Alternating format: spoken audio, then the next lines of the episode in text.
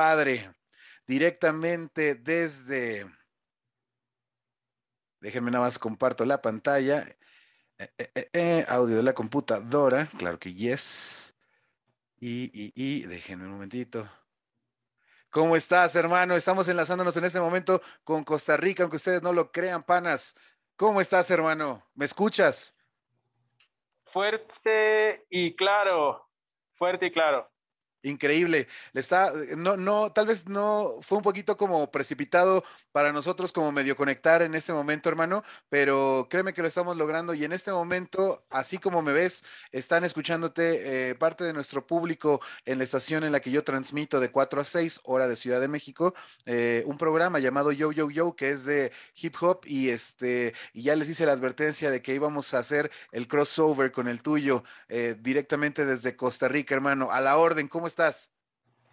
Todo bien, todo bien. Yo desde acá, desde San José, Costa Rica, eh, para nosotros es un privilegio que, que, estés enlazado con nosotros en nuestro programa que también está, se transmite por YouTube y en radio, Nova Hits Radio, acá en Costa Rica, tan normal como vos y la verdad es que es un honor. Increíble, hermano. Bienvenido, bienvenido. Muchísimas gracias. A tus órdenes, venga, que truene todo. Eh, para presentarte al público acá en Costa Rica, a todos los que, tus, seguidores, todos los que te seguimos y te, y te vemos en YouTube y todo, eh, el señor Alan Anaya es uno de los big makers, DJs, eh, bueno, es, es genial lo que hace, todos lo hemos visto, todos hemos escuchado sus colaboraciones, sus, sus toquines y toda la cuestión. Y queremos saber un poquito más porque estás allá y, con todo esto que se ha venido, no, hemos tenido la posibilidad de tenerte acá en Costa Rica. Esperemos que en algún momento puedas estar acá. Em, y nada, o sea, queremos saber cositas como por ejemplo, de qué parte de México eres. Sí, claro, yo soy de la Ciudad de México. Muchísimas gracias. Saludos a toda la pandilla. Pura vida allá, la pandilla de Costa Rica y también a toda la pandilla que te esté viendo en YouTube. Muchísimo gusto. Mi nombre es Los Alan Anaya. Eh, formo parte de la comunidad del hip hop, eh, pero también de los DJs de México en el formato, en el open format o en el freestyle, que es la forma en que más nos denominamos nosotros, que incluye algo de tornamesismo, pero que también tenemos otras escuelas de DJing y de eh, por supuesto, formas eh, pues históricas de, poner la música finalmente, ¿no? Hablo desde la combinación de el tornamesismo con el scratching, con un poco de, elementos de música electrónica, con el beat making o el remixing en vivo y este también, por supuesto, eh, traemos esta vibra del sonidero al tomar el micrófono y a mandar saludos, a representar a toda la pandilla a la que estamos haciendo bailar y este mi proyecto surge principalmente por la combinación de todos esos elementos y también el mashup, que me tocó a mí mucho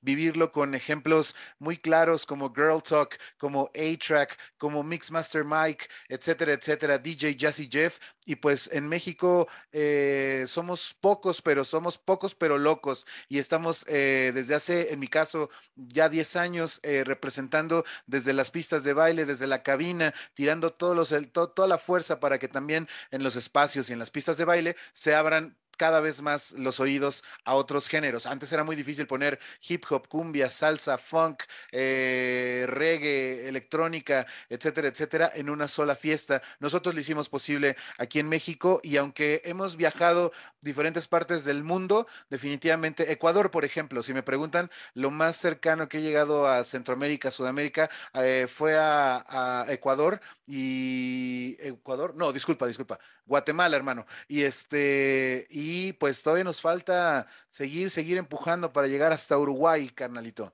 Pero tenemos que pasar por Costa Rica, eso es un hecho. Como dicen ustedes, a huevo.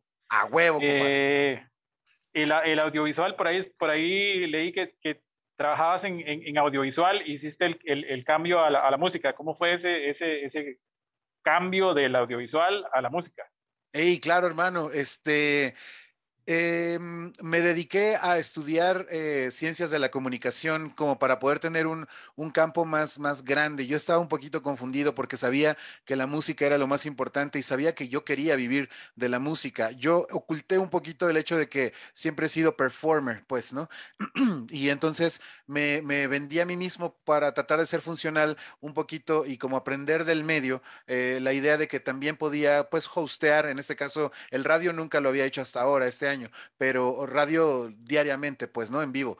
Eh, pero empecé a acercarme mucho con la parte de guionismo, me gustaba muchísimo la parte del cine o la publicidad misma, eh, y como que todos esos elementos y obviamente la postproducción de audio y de video me, fueron llevando un poquito como a entender parte de los elementos. Ya cuando yo, eh, la vida te va llevando como en el camino correcto y, y decido por fin como aventarme el clavadito y decir, creo que todo bien en la parte de atrás, pero hay gente muy capaz, hay gente muy, muy interesante a la que le puedo expresar mis ideas para desarrollar, pero necesitaba yo dar el pie, el paso al frente y ser yo el performer, ser yo, ser yo el frontman y también no solamente ser el frontman, sino acompañar también a otros equipos, que es lo que ocurre como con Simpson a huevo o con Mario Bautista actualmente, pero también desde toda la vida he estado como formando parte de buenos equipos y yo también en mi rollo pues ser el frontman y, mm, pues es la, es el, fue la mejor forma que pudo eh, caer la vida porque te lleva por otro sendero eh, en el que te tienes que cuidar más eh, en una cuestión personal para poder estar listo para, para recibir el, el, madrazo de la luz y que te prendan el micrófono y que sepas lo que tienes que decir y, en, y, y, cautivar, ¿no? Pero en el buen sentido para que la gente sienta algo y quiera vibrar junto contigo en un espacio. En este caso yo soy, le, llamo el escenario, le llamo el club o le llamo la pista de baile, pero definitivamente se lleva al plano uno a uno, ¿no? Como lo estamos haciendo ahora. Y este, y, soy muy agradecido por todo lo que me tocó vivir en, la chamba, pero pues justo en el trabajo donde estaba, que era como agencias y de repente freelance y demás, como que yo entendía y me, me agradaba, pero no era lo que para lo que yo nací. Y sin embargo, también teniendo un proyecto como el de ahora, pues ya me puedo eh, jactar de conocer un poquito para poderle pedir a alguien que sí es experto en eso, como, oye, yo creo que lo veo así, lo veo así, y vamos ahí poco a poco construyendo nuestro, mi proyecto, lo voy construyendo día con día, año tras año, mes con mes, y le voy incorporando nuevos elementos, hermano. Perfecto. ¿Cómo fue esa, esa, ese, ese junte eh, con, con Sicario Music y Simpson a huevo? Yo soy también seguidor de Simpson. Saludos a Simpson. A huevo. Eh, ¿Y cómo fue ese junte? Porque ustedes han hecho eh, explotar, hermano, eh, de verdad, con, con, con, sus canciones, con sus beats. Y, y, y, ahorita más bien, este, más bien se juntaron tres grandes. Simpson a huevo, vos y Rebel Cats. ¿Cómo fue ese junte? Sí, totalmente. Bueno, con Simpson desde el 2012, hermano, este, mm, teníamos un, gran amigo, eh, en paz descanse, Alex Malverde, uno de los managers más grandes y también directores artísticos eh, que ha dado México, yo creo que los últimos 10 años, y este, mm, él formó un colectivo muy importante llamado Homegrown Mafia. Seguramente nuestra pandilla de, de Costa Rica sabe de la existencia de la Homegrown Mafia por nosotros, pero también por la banda Bastón, por el alemán, por supuesto, por Mike Díaz, por otros talentos que también confluyen por ahí. Eptos 1 también en algún punto estuvo por ahí. Pues Simpson y yo éramos primera generación de la Homegrown Mafia con eh, la banda Bastón, antes inclusive de que estuviera Eric, el alemán. Y este fuimos como ese primer paso del proyecto por parte de Alex Malverde. Yo era un DJ independiente y, este, y Simpson un rapero independiente y acababa de estrenar el Mextasis el año 2012. Entonces, eh, conociendo como la actitud de, de, Alex Malverde,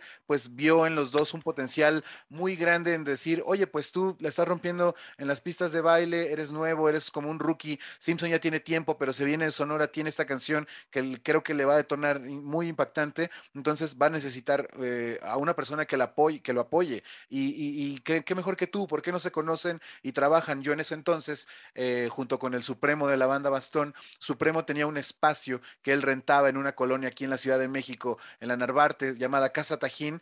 Eh, y entonces él me comentó, oye Alan, pues también veo que andas como acercándote a la banda, como que andas queriendo entrar, ¿por qué no compartimos el espacio? nos vamos ahí a costos y este y puedes traer tu equipo y te puedes poner a ensayar y pues si viene también trabajo con Simpson y con otros personajes, pues güey, para que también tengas tu... Y entonces así empezó como nuestra relación con todos ellos, ¿eh? no solo con Simpson, pero con Simpson, cuando empezamos a, Mm, a, ensayar fue como encontrar a un compañero musical, a un hermano perdido, a esa persona que te hizo falta en todos mis movimientos musicales, que decía, es que yo, yo sé que voy para esto, pero la gente tenía otros planes, ¿no? Entonces, algunos no querían dedicarse a la música, algunos se fueron como ahí quedando en el camino, u otros prefirieron no rozar con la música y mejor irse por otro lado, vendieron sus instrumentos y entonces como que siempre pasaba eso conmigo, pero en la universidad tuve una muy buena oportunidad como de, de tener más movimiento musical personal, casi terminando la universidad, con una banda de surf llamada Señor Bikini. Y este, pero más adelante en el tiempo fue justo cuando encontré a Simpson a huevo o nos encontramos, que, que, que era el clic que hacía falta también para seguir emprendiendo y seguir desarrollándome musicalmente. Y en la parte de, de los Rebel Cats, este junte que se da con la canción Boogie Woogie Man es este, una gran coincidencia porque también Alex Malverde había trabajado mucho tiempo con los Rebel Cats. Saludos a Vince, a su papá y a toda la pandilla, a la nueva generación y a las anteriores. Eh, habían ah, trabajado juntos. De hecho, Alex Malverde solía ser el roadie de los Rebel Cats. Entonces, avanza, avanza, avanza. Alex Malverde se convierte en Alex Malverde, en, este, en esta figura importante que junta y que crea y que mueve y que hace este movimiento importantísimo para el hip hop mexicano, ya no tanto para el rockabilly, ni para el punk, ni para el psychobilly, ni para el surf, sino para el rap mexicano. Y de repente, sin saberlo, antes de, dejar este mundo, eh, prende como ahí una mecha muy importante entre Vince y Simpson y les dice, ¿por qué no? Ah, a, ver si en, este, en el año que viene, o sea, 2021, se organiza algo y, colaboramos como para ya romper un poquito las, las, eh, las barreras entre el hip hop y otros géneros, ¿no? Para que también haya más vistoso y creo que ustedes pueden hacerlo y ahí vemos cómo hacemos junte. Pues bueno, ya no le tocó ver y escuchar a Alex el resultado de esta eh, colaboración, pero nos involucraron a todos, tanto en el video como en la música, y se creó esta canción que además abre el camino a que todos empecemos también a hacer canciones de temáticas, Halloween, que nos encanta, las, las, películas de terror, a mí y a Simpson nos encanta la, fecha, cumplimos años también por esa, por esa fecha, los Rebel Cats también tienen un eh, bagaje cabroncísimo de Halloween y de terror, y poder también empezar a hacer industria a partir de hacer canciones buenas que nos hablen a nosotros en nuestro idioma y que empaten con, el, con, con, la, con, la, con la forma de ser de los mexicanos o los latinoamericanos, eh, pero que podamos hacer más canciones, más catálogo y por supuesto pues más industria y más eh, colaboraciones. Y pues Vince, siendo también un viejo lobo de mar, ahí sí en el rock and roll, pues también nos habíamos encontrado en muchísimas fiestas. Siempre había habido mucho cariño de Vince hacia Simpson y hacia mí por aparte. Y este, y entonces pues el, la, la relación se dio muy, muy, muy fácil. Todavía recuerdo que no, no estás tú para saberlo ni yo para contarlo, pero en la pandemia me escapé a un club de un compa que se llama el Club 246. En el 246 todavía estábamos con nuestro cubrebocas y la chingada, y en ese momento, obviamente, solamente los, los vampiros que somos nosotros, pues andábamos ahí cotorreando, hermano. Y este, y este Vince se acerca y me dice, Alan, a mí me dijo Alex Malverde, esto, güey, quiero hacer esto, quiero que escuches la canción y ya nada más me falta hacer el link contigo y con Simpson. Le dije, carnal, por favor, conecta con Simpson, esto es una bomba. Vamos a ver en qué momento se logra, pero adelante, velo con la, con la agencia, que a mí de mi parte ya me tienes, ¿no? Pero hay que ver ahí cómo funciona. Se empezó a mover ahí eh, eh, Vince y es entonces que se logra conectar, pero también fue porque nos atrevimos a salir en algún punto en la pandemia a apoyar un lugar que, es muy rockero y muy de, tradición para nosotros, donde también un amigo es el gerente. Eh, saludos a Speedcat, arroba Speedcat, está por ahí y este, y, y pues nada, como que finalmente él ofrece este lugar, y se da esta, este cotorreo, nos vemos Vince y yo, y, después se lleva esta idea con la canción que ya estaba empezando a grabar con Simpson, y se logra, y se logra el video de Boogie Boogie Man, mano. Esa es un poco la historia, perdón por extenderme. No, no, no, no, no, no, no, buenísimo. Sí, sí, sí, me, me, voló la cabeza el, el, el tema de la, del video, el monstruo Simpson, ahí el tema urbano, ahí vos tocando el tornamesa, ver a los Rebel Cats que uno dice, man, esto, eh, saludos a Vince y al señor Vince también, respeto máximo. Y, y uno dice, ¿cómo, en qué cabeza sale esto? Porque la canción se escuchó acá en Costa Rica, de hecho para el, para el tiempo de Halloween, eh, y, y, la verdad es que sí tenía como esa inquietud de cómo se hizo esto. ¿Vos, vos recordás cuándo fue la primera vez que te subiste a, a, un, a un, escenario ya así como, como que vas a tocar tu propia música? ¿Y, y qué tal fue esa experiencia para vos? Sí, claro. Em, en particular, sí, claro, en particular fue una fiesta a la que me invitan una vez que yo dejo de trabajar. Yo estuve trabajando en una disquera. Fue, realmente fue el momento en el que yo decidí que tenía que ser DJ. Eso, ese momento lo tengo muy, muy claro. Y, y fue justo eh, cuando cierra una disquera llamada Suave Records, donde yo fue mi primer trabajo como oficial, formal, si quieres verlo así. Yo era parte del, yo era un asistente de producción, estuve ahí, me compenetré con la pandilla, estaba Camilo Lara del Instituto Mexicano del Sonido, él era el director de esa eh, disquera y este, mm, eh, de repente termina como contrato y termina como las operaciones de la disquera y entonces pues se acaba como tal el proyecto, pero había un lugar emblemático en la Ciudad de México, en el centro, llamado El Colmillo, donde ellos hacían fiestas regulares y, y pues toda la planta laboral quedó como que iban a ser los DJs de la noche. Como yo era ahí como el nuevo, el, el newbie, el rookie, eh, y platicaba mucho de música con ellos, me dijeron, pues hasta tú deberías de poner música, güey. Así es que llévate, eh, llévate tus discos, ya tus viniles, lo que tú tengas, allá hay equipo, y, y venga, pues aviéndate un rato. Eh, ocurrió así, todos empezaron a poner música, un par de personas, inclusive el mismo Camilo Lara, eh, Jorge Hipólito y Pepe Casanova, regularmente ponían música como selectores en muchos lugares y eran muy socorridos en esa época, te hablo del principio de los 2000, 2003 de hecho, y este, finales del 2003. Y, y de repente me, me, acuerdo que ya estaban como medio pedos, ya vi todos andaban bien high, pero la, la, fiesta estaba increíble en ese, en ese pequeño lugar y de repente me dicen, órale Alan, ya, ahorita vamos a cotorrear nosotros, venga güey, querías este momento, ponte y tócale, ¿no?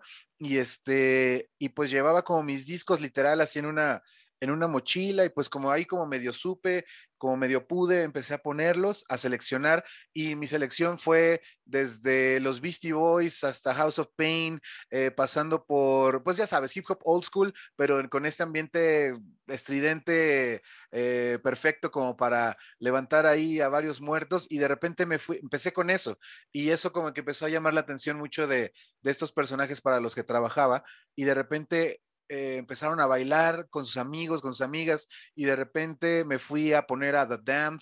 A mí me gusta mucho el punk, eh, en particular de la ola inglesa, eh, como The Jam, a Paul Weller, a The Damned, por supuesto, The Clash, etcétera. Y, y de repente me fui por ahí y se empezó a levantar como el ánimo, yo lo veía y lo, lo sentí, fue algo que, que sentí y verlos contentos, verlos como, como impresionados de que pues este güey pues es el asistente, ¿no? Estaba ahí como cotoreando, pero pero a la, a la madre, la neta me los comí, querido. Eso es lo que te quiero tra transmitir. Y fue difícil para mí como decir, wow, güey, creo que, que estos vatos sintieron que, que yo era algo que, ellos como DJs no habían logrado. En sus trabajos, lo que, lo que tú quieras, eran jefes, ¿no? Instituto Mexicano del Sonido, pues es una eminencia alrededor del mundo, un representante de, de lo mexicano y de la cumbia en su proyecto de producción musical. Pero cuando yo estoy en los decks, yo, Alan Anaya, soy el mejor, soy lo mejor que no había visto nadie en ese momento y hasta la fecha. Pero ese fue como una de las satisfacciones más grandes que he vivido y después me fui al reggae, después me fui a Prince, por ejemplo, y entonces al final lo que no había pasado en los meses que yo trabajé con ellos fue, me empezaron a preguntar, güey, oye, ¿tú por qué tienes esta música? No mames, ¿a poco, güey, qué haces poniendo a Prince con The Clash con, y de repente los Beastie Boys y de repente, no mames, estamos, pero literalmente le había volado la cabeza a güeyes 10 años más grandes que yo y, eh, y con una, pues es unas conexiones muy, muy cabronas, ¿no? Y más adelante en el tiempo nos empezaríamos a encontrar más. Yo mucho más adelante en el tiempo es cuando decido que, que mi camino es ser DJ, ya por ahí del 2009, 2010, y este, de, tomarlo en serio, de querer realmente llegar a ser eh, profesional 2011 y, hasta, y, desde entonces, hermano, hace, pues diría yo 10 años, aunque la mechita se ha aprendido esporádicamente en ese tiempo. Y la sensación, hermano, es, seguramente tú la sabes, si en, la, actividad que tú consideres, en la que eres bueno y que sientes esa satisfacción personal eh, al, desarrollarla porque nadie la hace como tú, eso es lo que yo sentí ese día y nunca había sentido yo en mi vida en nada, güey, así, nada en lo que yo había hecho antes, eh, había sentido eso, eso. Y entonces me empecé a buscar, a volver un cazador de esa sensación. Y sí, justo cuando ponía yo música, de repente de agarrar el iPod con mis amigos en la escuela, en las fiestas y así, era otra vez sentir esa, como, como, admiración, pero más que admiración, era satisfacción de ambas partes de nos está poniendo a bailar este güey y yo me sentí como parte de, por fin, en, en algo que no me había sentido parte y me hizo sentir que, que sí mi camino iba por ahí y efectivamente va por ahí. Eso es lo que, lo que sentí, hermano. Eso fue, fue ese momento. Qué bien, qué bien. Me encanta, me encanta esta parte de, eso que sacaste de las mangas, esos haces como The Clash, eh, todas esas bandas de punk. Claro. uno, uno dice, men, cómo te mezcla todo esto en, en, en, un deck y sale toda esa cosa ahí, porque ya por, por en sí esto tiene mucho peso y vos le das todavía más peso y obviamente vas a aprender a toda la gente. De verdad que sí está bien cabrón. ¿eh? Sí, es una magia porque ya después de encontrar en mi camino a, un personaje importantísimo como Girl Talk, ahí fue donde entendí, claro, güey, ahora ya sabes tocar esto. Ahora, en algún punto tienes que abrirte a otros eh, géneros y fue como poco a poco fui incluyendo eh, cumbia, salsa. Eh, yo también dije, güey, pues a mí me gusta siempre experimentar y empezaba a finales de la primera década de los 2000, en el 2011, yo tenía ya un bagaje de este sonido llamado tribal, ¿no? Y, entonces el tribal, que también de hecho tiene una herencia andina muy importante, hoy en día es como, se, no se conoce como tribal, sino aleteo, pero en su momento estaba el tribal guarachoso, etcétera, etcétera. como referencia, la canción de Pepas de Farruco es como la evolución del tribal que a mí me tocó conocer. Hoy se llama Leteo y hoy se junta muy bien con el EDM, pero es también un, un dembow upbeat, o sea, más rápido a 120, 130 para poder conjugarlo con otros elementos de, del EDM y poder como hacer esta canción expansiva gigante que es la de Pepas. Pero es todo un camino. Entonces yo me, me aboqué como a ponerme retos, a decir, si domino el hip hop, si domino el rock, si domino esto, el funk, etcétera, todo muy bien, pero ¿qué más? ¿Qué sigue? ¿Qué sigue? Y fue entrar a, trabajar y a tocar en bodas, eh, con a veces unos resultados medio caóticos, pero, pero poco a poco fui adquiriendo también una personalidad y una habilidad que también en las bodas fue como muy agradecida a la gente de, ah, mira, fue una boda diferente porque si se estila que en las bodas haya un bloque de música o en los eventos sociales, la música se toca por bloques, eh, este brother hace una tras otra, tras otra, tras otra, y, entonces yo me ponía el reto de hacerlo bien, con gusto, con tacto, con feeling, para que la gente dijera, a la madre, güey, no sabía que esto se podía hacer. Y sí, afortunadamente mi proyecto lo he llevado ya a, mm, siento que con Mario Bautista ha sido como el ejemplo más claro de, de cada semana estar en un público de 1500 personas, más o menos, aprox, a veces más, a veces un poquito menos, pero ese es el público base de Mario Bautista. Cuando entro a trabajar con él, me dice, ese flow, ese DJ set tiene que tronar. Cuando yo salgo del escenario, cambio mi vestuario, tienes 15 minutos para volver loca a la, a la, gente, ¿no? Y entonces fue que empecé a llevar ese, pues empecé a creer que yo era como el, el, el Girl Talk mexicano, ¿no? Como esta mezcolanza de, y también presentarlo como un concierto para que no se sintiera la ausencia de que, de que todos están pensando que Mario pues se fue y que va a regresar. Entonces era mantener, entonces me, instruí, o sea, entonces de, una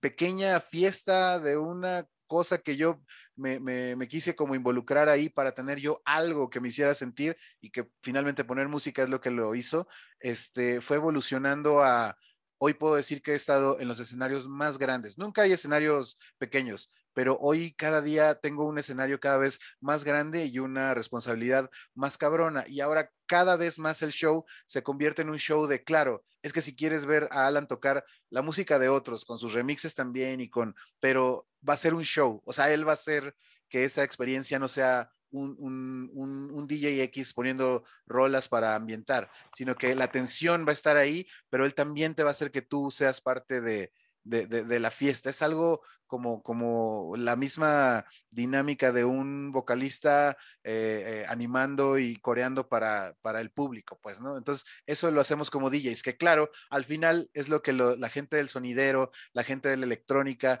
los mismos tornamesistas al hablar con las manos, eh, es lo que hace finalmente el DJ. Y el DJ debe ser no solo un pone canciones, sino un güey que conecte con la gente a través de las canciones. Pero también tienes más elementos. En el mío es dos tornamesas y un micrófono, hermano. Genial.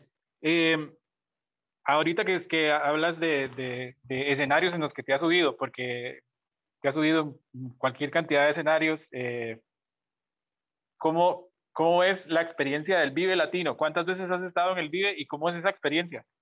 Claro, claro, de las más increíbles del mundo. El primer Vive Latino que hice lo hice en 2011, 2012, 2011 casi estoy seguro, con una banda que se llama Frontline Guerrilla Sonora, que era una fusión entre Uruguay, México, eh, que era fusión latina entre rap, hardcore, eh, ska, punk, y ellos traían como este rollo también muy incluyente, a hablar de activistas veganos, de los primeros que yo conocí al menos.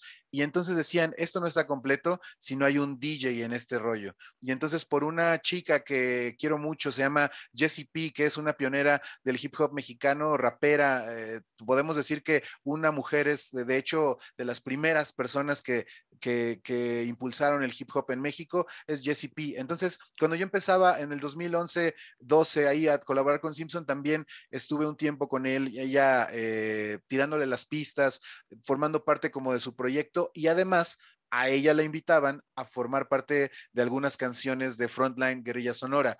Total que avanzamos en ese rollo, en ese proyecto y en la carpa intolerante que había del Vive Latino por ahí del 2011, entramos a tocar al Vive Latino y fue una cosa impresionante, porque además fuimos de los primeros grupos que abríamos la carpa como a las 2, 3 de la tarde y era empezar con un público de 100 personas, algo que podría ser desmotivante para tus primeras impresiones, pero se empezaba a llenar de gente y terminamos con un público de 350 y estábamos eh, eh, eh, muy, muy emocionados de tener justo la entrada. Después fue en el 2014 con Simpson a huevo, donde también contaba Simpson con una banda y este, se hizo un combo ahí especial para esa presentación del Vive Latino y estuvimos en el mismo escenario que Diplo esa noche y pues nada, fue también una experiencia mágica porque fue lo mismo. Nos tocó un horario un poco más tarde, pero fue ver cómo iba llegando la gente al,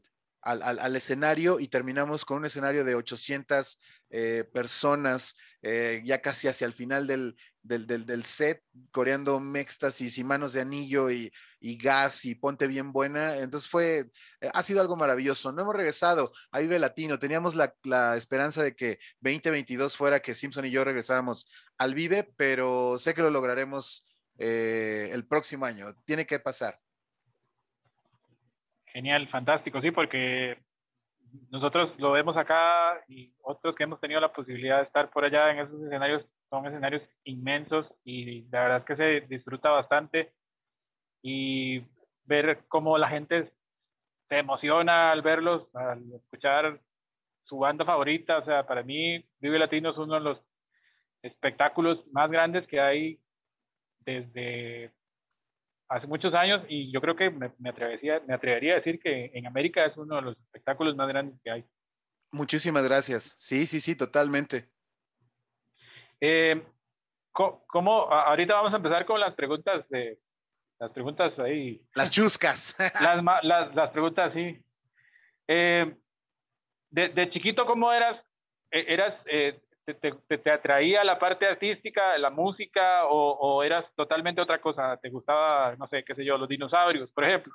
Claro, claro. Este, pues, ¿qué crees que de niño eh, tenía como esta vibra de como de comediante? Me gustaba mucho contar como chistes eh, o, o hacerme el gracioso, pero más que ahí te va, porque siempre me dicen, a ver, cuéntanos un chiste. No, ahí te va. A mí me pasa que, que llegó un punto en el que en el que empezaba yo como a, imitar, si veía como un personaje que me llamaba mucho la atención, hacía como una caracterización y de repente eh, pues coincidía que la banda decía, wow, güey, qué cagado, jajaja. Entonces fue siempre como muy, muy, muy local. Nunca me hice como de imitador de Juan Gabriel o de, o de José José o de, ¿sabes? Como de Gloria Trevi y así. Pero, pero en mi contexto alrededor siempre estaba como tratando de, de, como de animar. Siento yo que esa era como mucho mi, mi, mi tema. O, o, era un poco host, que curiosamente, pues ahorita con este programa que hago, eh, pues se, todo hace sentido. Pero también le metía mucho como este juego de pues, pues tratar de ser como yo, siempre era el, el, desmadroso, pues, ¿no? Me sentaba hasta atrás y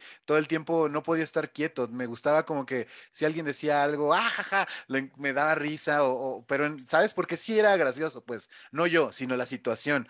Entonces era como siempre tener como un motivo para, para cagarme de la risa y, y, y también contagiar como a la gente. Eso también me pasó muchísimo. Y pues esa fue como mi, lo que yo pienso que me, que me dio una pista a mí al menos de que algo, algo traía. Ya de ahí es, es difícil porque pues tienes que demostrarte a ti mismo que lo tienes y te vas acercando al escenario. Pero siempre cada cosa que hacía en mi vida me llevaba o a la gráfica, eh, desarrollar como algunos, no sé, grafitis para alguna eh, como obra escolar o, eh, o que si había que hacer como unos bailes regionales de de, los nativos gringos, que yo estaba en una, en una escuelilla ahí medio fresa, pero bueno, no hay pedo, o sea, el punto es que cuando había como ese tipo de manifestaciones, al que siempre empujaban como para decir, pues el Alan es el que te lo tiene que hacer porque es al que no le da pena, al que, al que sí le, nace hacer como ese tipo de cosas, de presentarse en escenario y demás,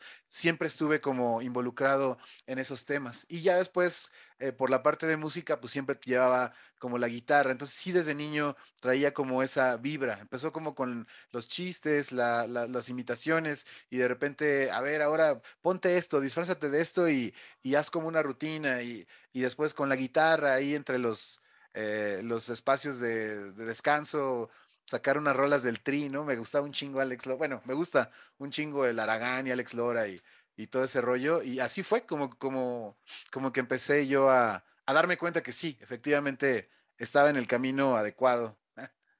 Qué bueno.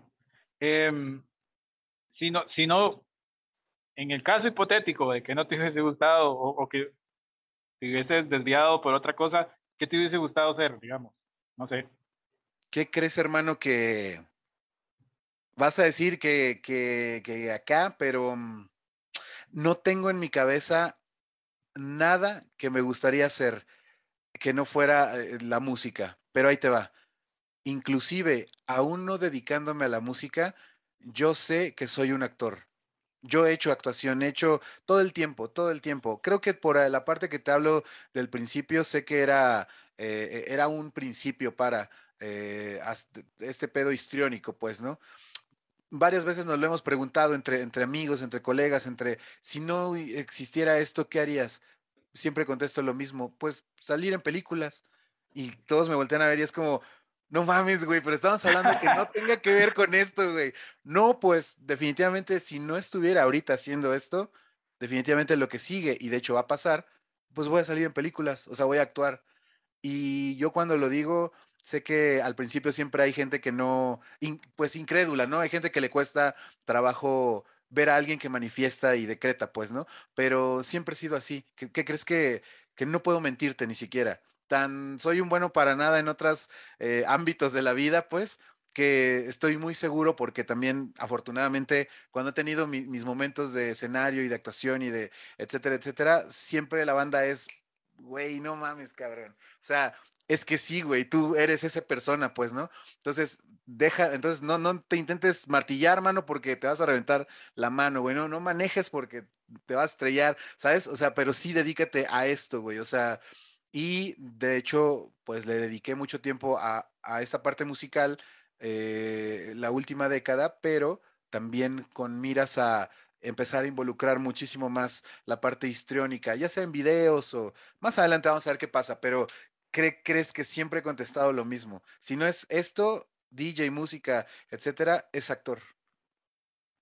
Qué bien. Y te entiendo mucho porque a mí me pasa algo similar. La, la, me, me, gusta mucho el audiovisual, escribo audiovisual, he escrito obras de teatro, etcétera, etcétera, y, y si no hubiese estado aquí, eh, me hubiese gustado hacer ser director de cine. Eso es mi... Claro. Y igual lo voy a llegar a hacer en algún momento, porque he hecho un montón de cortos y la verdad es que ya creo que ya ha llegado el momento. Pero bueno. Em, Así será, hermano. Gracias.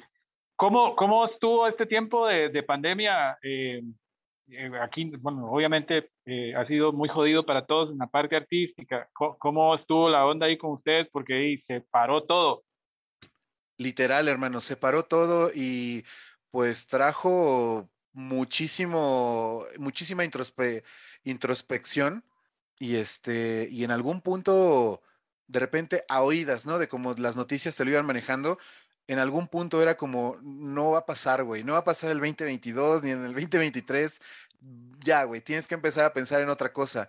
Y lo que hice fue abrir un TikTok y me puse a actuar, pues, ¿sabes? Como que fue muy, muy chistoso, pero también afortunadamente eh, tenemos una, una, una, buena estrella y también creo que hemos hecho lo que tenemos que hacer como personas, al menos yo hablo por mí en ese sentido, sé que de Simpson también y de otros tantos colegas, de que dejamos tan claro cuál es nuestro motivo, cuál es nuestro objetivo en, en esta vida, y no solo en esta vida, sino en este plano existencial México, pandemia, etcétera, que nunca dudamos que que, que, a los primeros que llamarían para, a ver, cabrones, así que ya se activó este pedo, vengan y empiecen a motivar a los demás a que, porque va a pasar, pues, ¿no? Pero primero ustedes, ¿por qué? Porque ustedes fueron los que le chingaron, porque ustedes fueron los que sufrieron más y porque ustedes son de los que la sufrieron más, los que mejor lo van a hacer. ¿Por qué? Porque tienen las tablas, porque no es lo mismo recibir a una nueva generación, como ya te habrás fijado, seguro en Costa Rica, en Centroamérica, en Sudamérica, es muy claro, ¿no? Como Kazoo, como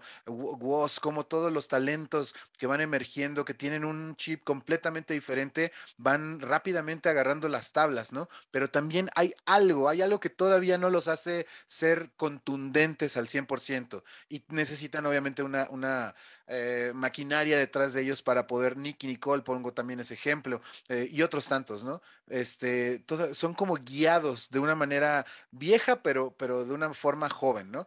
Pero hay quienes todavía somos artistas independientes y sin embargo se nota como esa eh, pues experiencia y esa confianza también que le damos a quien nos contrata y a donde vamos y a donde nos presentamos de que claro, güey, estos güeyes pues ya por lo menos saben cómo subirse un escenario, saben cómo resolver aún arriba del escenario técnicamente o, o, no, o se enfrentan a algo que lo hacen ver hasta con gracia el error.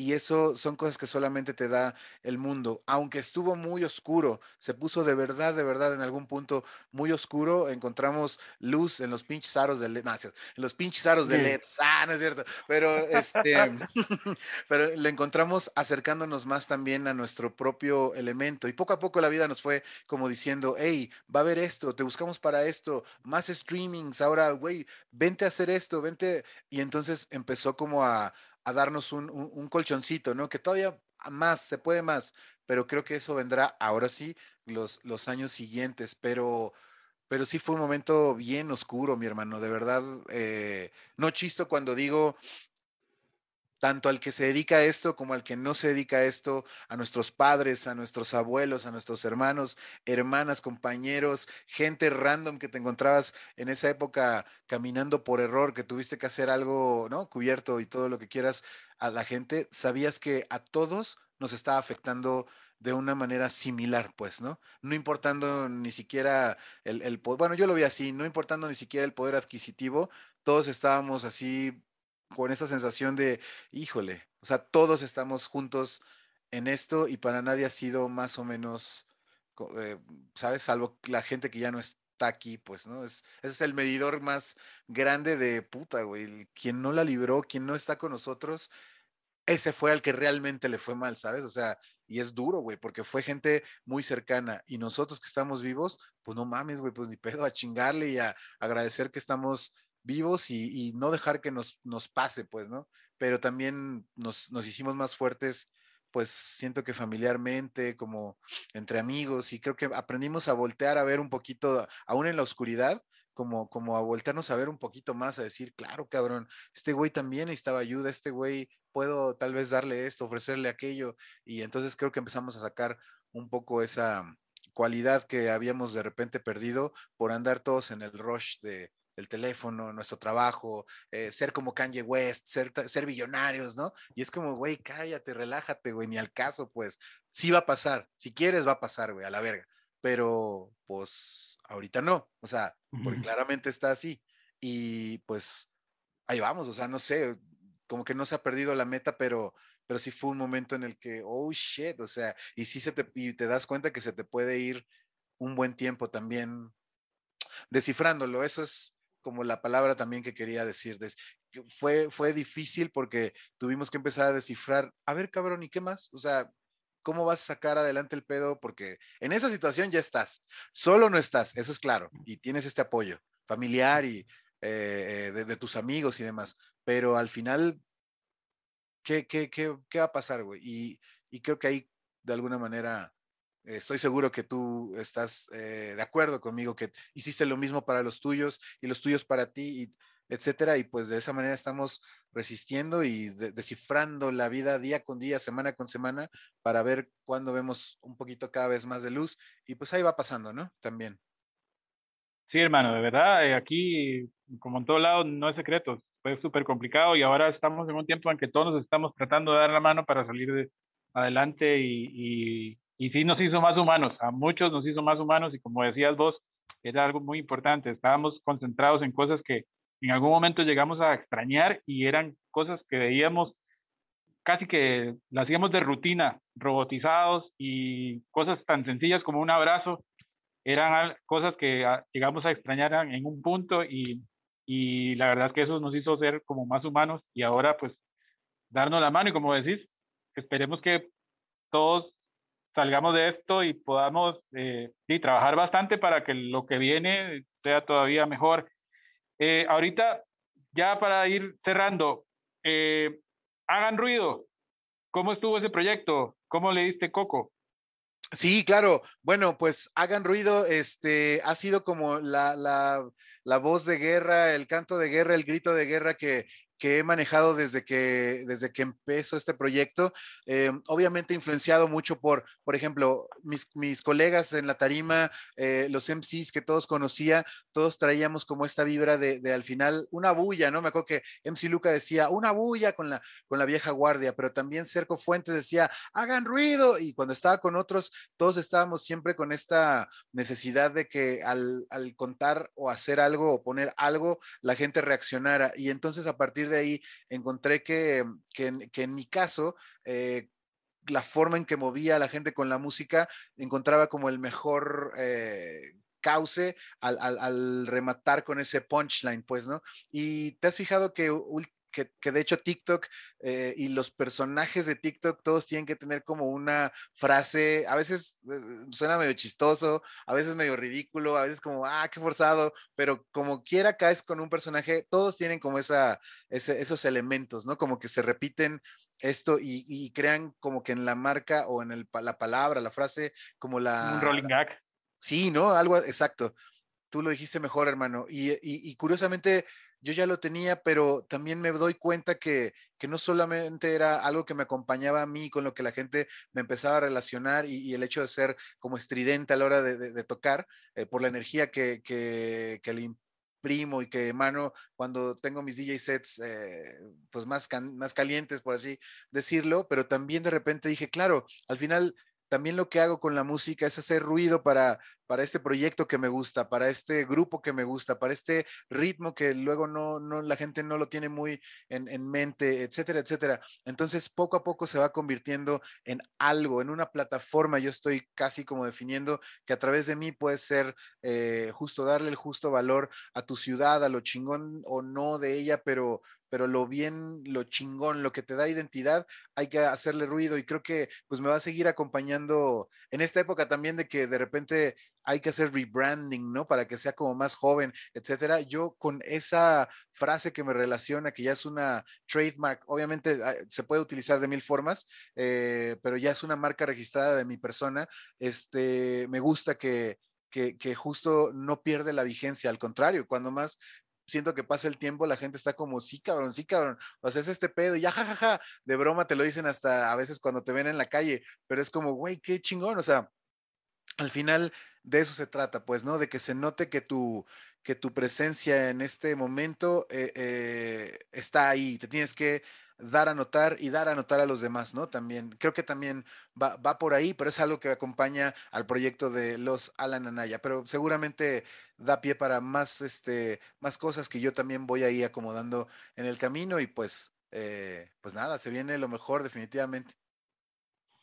Ok, dos cositas ya para terminar. Eh, una, siempre cerramos con una, un mensaje positivo para toda la gente. Eh, esta vez es un mensaje positivo para la gente tanto de México como la gente de Costa Rica. Y dos, eh, redes sociales donde podemos escuchar tu programa de radio y, y todo lo que quieres anunciar.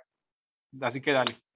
Claro que sí, eh, hermanos, hermanas, hermanes de Costa Rica, muchísimas gracias por el espacio, muchísimas gracias por escucharme. Mi nombre es Los Alan Anaya, estoy en todas las redes sociales como Los Alan Anaya y también me puedes escuchar todos los días de 4 a 6 pm, hora de México, a través de la aplicación Yo Mobile. Y si no, estamos poco a poco buscando la forma de tener otras salidas, pero nos puedes encontrar también en las redes sociales como Yo Mobile MX, como Los Alan Anaya, en Twitter, en Instagram, en Facebook, etcétera, en YouTube también. Tengo un canal de YouTube, ahí voy subiendo mis, eh, mi contenido y mis DJ sets. Y este, y lo único que puedo decirte es, quien quiera que seas, a donde quiera que vayas, eh, siempre, siempre, siempre, siempre confía en ti y todo mundo haga un pinche ruido.